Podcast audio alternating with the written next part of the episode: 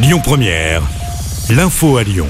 Bonjour à tous. À la une de l'actu, le procureur de la République de Nanterre a annoncé que le policier qui a fait usage de son arme allait être présenté à un juge en vue d'une possible mise en examen pour homicide volontaire. Il requiert également le placement en détention provisoire dans l'affaire de la mort de Naël avant-hier. Ce jeune de 17 ans tué par un policier lors d'un contrôle routier à Nanterre. Pascal Prache, le procureur, est revenu sur les conditions d'usage de l'arme. Je vous propose de l'écouter. En l'état des investigations et des éléments recueillis, le parquet considère que les conditions légales d'usage de l'arme ne sont pas réunies.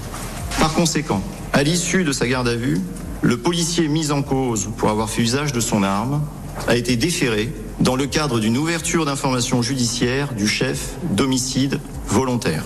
Au regard des faits, de la nécessité de préserver les investigations, le parquet a requis le placement du policier auteur du tir en détention provisoire. À noter qu'une marche blanche pour rendre hommage à la victime a débuté à 14h30 devant la préfecture des Hauts-de-Seine. Avant cela, cette nuit, la tension a été palpable dans de nombreuses villes françaises, notamment chez nous. Quatre personnes ont été interpellées dans l'agglomération lyonnaise. 15 policiers ont été blessés suite à des violences urbaines à La Duchère, Mermoz, Vénissieux, Tassin, Bron ou encore Vaux-en-Velin. Des heurts ont également touché la ville de Villeurbanne où quatre personnes ont été blessées dans un violent incendie provoqué par des tirs de mortier.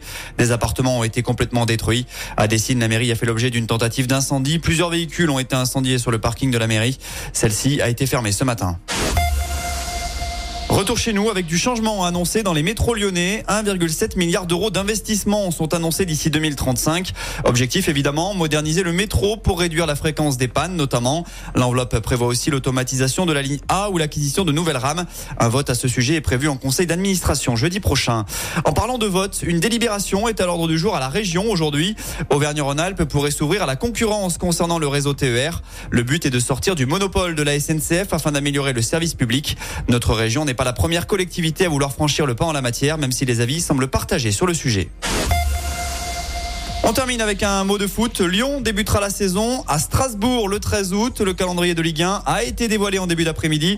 Les Gones termineront l'exercice 2023-2024 en Alsace le 18 mai. À noter la réception du PSG dès la troisième journée début septembre ou encore le déplacement à Marseille le 29 octobre. Et puis carton plein pour les Bleus et à l'Euro. L'équipe de France Espoir s'est imposée 4 buts 1 face à la Suisse hier soir.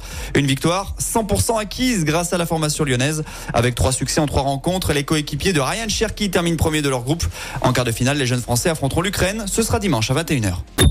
Écoutez votre radio Lyon Première en direct sur l'application Lyon Première, lyonpremière.fr et bien sûr à Lyon sur 90.2 FM et en DAB+. Lyon Première